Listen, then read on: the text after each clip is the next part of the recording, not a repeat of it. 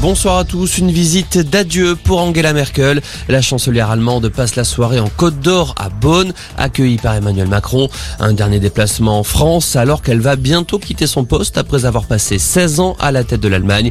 Pour l'occasion, Angela Merkel se verra remettre des mains d'Emmanuel Macron les insignes de Grand Croix de la Légion d'honneur.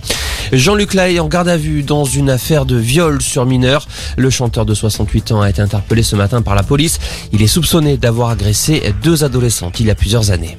C'est un signe de la dégradation de la situation épidémique. Le masque va redevenir obligatoire dans les écoles de 39 départements supplémentaires et ce dès lundi prochain. Des départements où le taux d'incidence a dépassé les 50 cas pour 100 000 habitants pendant 5 jours d'affilée. Je me porte bien et je suis heureuse d'être là où je suis. La déclaration de Sophie Petronin à l'AFP. L'ex-otage française est actuellement au Mali un an après sa libération. Une attitude critiquée par le gouvernement qui parle d'une forme d'irresponsabilité. Et puis un jeune écrivain sénégalais décroche le prix Goncourt à 31 ans. Mohamed Mbougarsa remporte le plus prestigieux des prix littéraires pour son roman La plus secrète mémoire des hommes.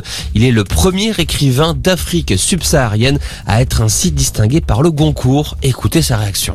Je suis évidemment très, très heureux. C'est très spécial pour moi, évidemment. Je pense euh, à ma famille, je pense à tous les professeurs qui m'ont formé.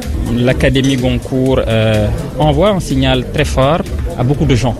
D'abord au milieu littéraire français, évidemment, mais à tous les milieux littéraires de l'espace francophone. Je ne voudrais pas du tout qu'on pense que cette récompense relève de quelque chose d'exceptionnel. Ce n'est pas une faveur qu'on fait à un écrivain euh, africain. Euh, ce n'est pas parce qu'il est africain qu'il l'a eu. J'espère vraiment que c'est parce que d'abord, il y a un livre qui est à la base de tout cela. À noter que le prix Renaudot a été décerné à la Belge Amélie Nothomb. Voilà pour l'info, passez une excellente soirée.